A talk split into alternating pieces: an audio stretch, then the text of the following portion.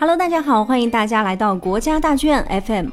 孔子说：“君子坦荡荡，小人长戚戚。”在日常生活中，我们总是崇敬君子，憎恶小人。然而，事实证明啊，小人其实并不是最可怕的，真正可怕的往往是介于君子和小人之间的伪君子。说到伪君子，大家知道有一个世界级的伪君子鼻祖是谁吗？不知道，我告诉你好了。他就是法国剧作家莫里埃笔下的达尔丢夫。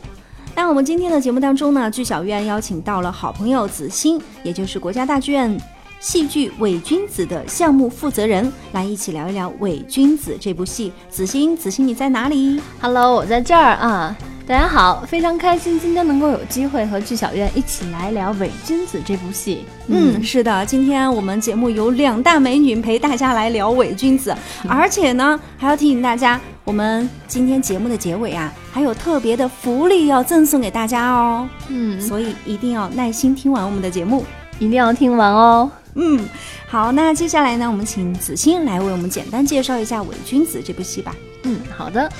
那想必伪君子大家其实都非常的熟悉，伪君子呢是法国非常著名的喜剧作家莫里埃的代表作之一。那同时呢，莫里埃也是和莎士比亚能够相齐名的伟大戏剧家。他创作生涯中期的这个伪君子，不仅是戏剧历史上的巅峰代表作，同时啊，也开启了莫里埃用手中的笔。来批判现实、批判宗教的一个全盛的时期。嗯，对。所以呢，虽然是喜剧，但是其实里面蕴藏着非常深刻的思想。嗯，对。那这是非常经典的一部作品。呃，这部作品呢，将在九月二十二号到二十四号由德国柏林的邵宾纳剧院来为大家呈现。作为二零一六国际戏剧季致敬大师板块暨戏剧季压轴大戏，与中国的观众见面。那伪君子讲了那么久，到底讲述了一个什么样的故事呢？子欣，嗯，那伪君子的故事呢，其实比较简单，它讲述的是，就是一个伪装圣洁的教会骗子，他叫做达尔丢夫。那达尔丢夫呢，生活在商人奥尔公家中，奥尔公。非常的信任达尔丢夫，所以呢，这个骗子就一直混迹在这个善良的商人家里，嗯，企图勾引他的妻子，夺取他的家产。哇，嗯，最后呢，非常的邪恶吧？啊，但是最后啊，最后当然是 happy ending。最后呢，这个真相败露。伪君子锒铛入狱，一家人又重新的幸福的生活在一起。哦，幸好幸好最后是个 happy ending。对，好，那我们了解故事的梗概之后呢，接下来为大家带来一段伪君子的现场演出实况录音。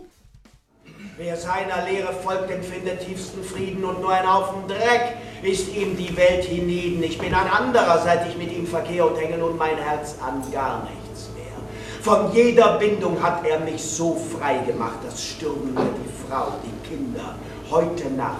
Es würde mich in keinster Form betrüben. Ach, das wäre auch zu menschlich. Völlig übertrieben. Wenn Sie dabei gewesen wären, als ich ihn fand, auch Ihr Herz hätte sich sogleich zu ihm bekannt zur Kirche kam. 好的，我们刚刚听到的这一段呢，就是来自伪君子的现场演出片段录音。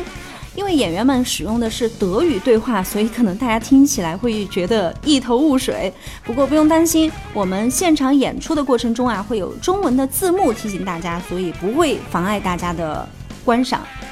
不过刚才那一段呢，我们可能还是需要请子欣来帮我们简单解释一下是什么意思。嗯，那呃，因为大家看不到画面啊，但是我们是可以看到的，我们可以提前享受啊。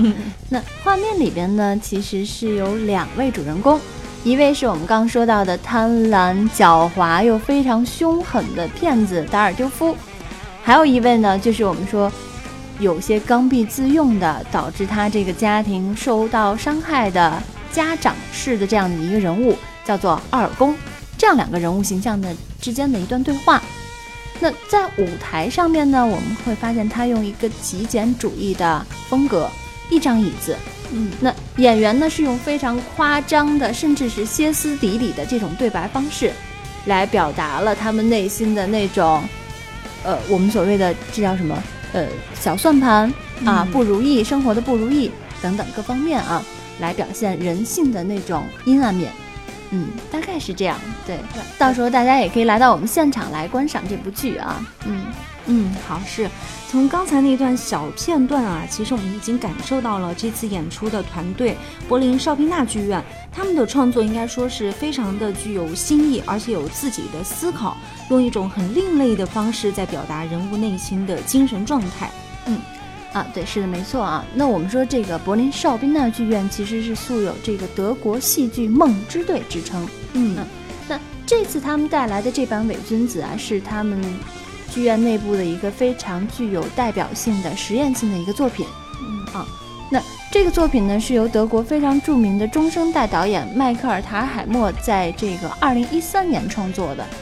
呃，那作品本身就像我们刚刚说到的，它采用的是一种极简主义的啊，采用的一种非常当代的表述方式。对，舞台上就只能看到一把椅子或者是一个沙发，然后几组站位，非常的简洁。对，就是我们所谓的这个删繁就简、嗯啊，删繁就简。他把这个法国中世纪的这种贵族家庭的繁复啊、奢华呀，就一概的去简化嗯啊，让观众呢把观赏剧的这个中心呢只集中在演员的表演上边，故事的表达上面，能够非常迅速的抓住主题，所谓关于人性、关于宗教的一个探讨。嗯，对。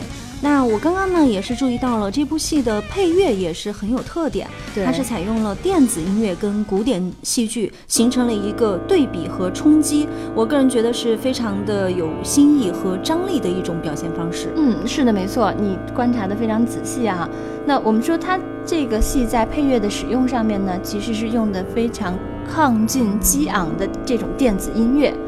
啊，那他用这种音乐呢，其实是来表现主人公情绪的一个变化。那同时呢，也表现出这部戏古典和现代、实验和传统的一种碰撞。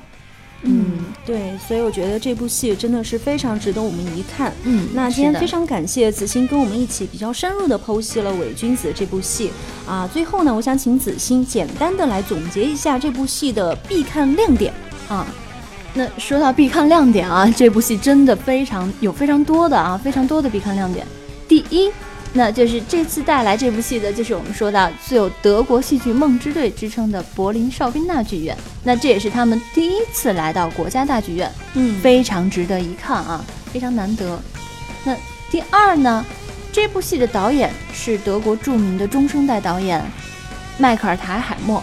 那他之前也导过《理查三世》，呃，包括这个演员拉斯艾丁格也是德国骨灰级明星、啊，嗯素有德国陈道明之称的这样一位演员。颜值很高哦。对对，颜值很高，演技很好啊。那第三呢，这部戏能够提供给我们观众一个机会，什么机会？那就是观众可以在这部戏里呢，跟我们一起来揭开身边伪善小人的卑劣假面啊，认清你身边到底谁是伪君子啊！嗯哎，这个理由比较吸引人。是的，嗯嗯，对，好，所以子欣呢今天给出了我们那么多个必看的理由，你是不是要赶紧买票了呢？嗯，不要着急哈，节目一开始我就说了，今天有福利要送给大家，看看我居小院够真诚吧。只要给我一个理由证明你是国家大剧院的忠实戏迷，我就送你伪君子的门票。心动不如行动，赶紧给我们的节目留言评论吧，免费门票等你来抢哦。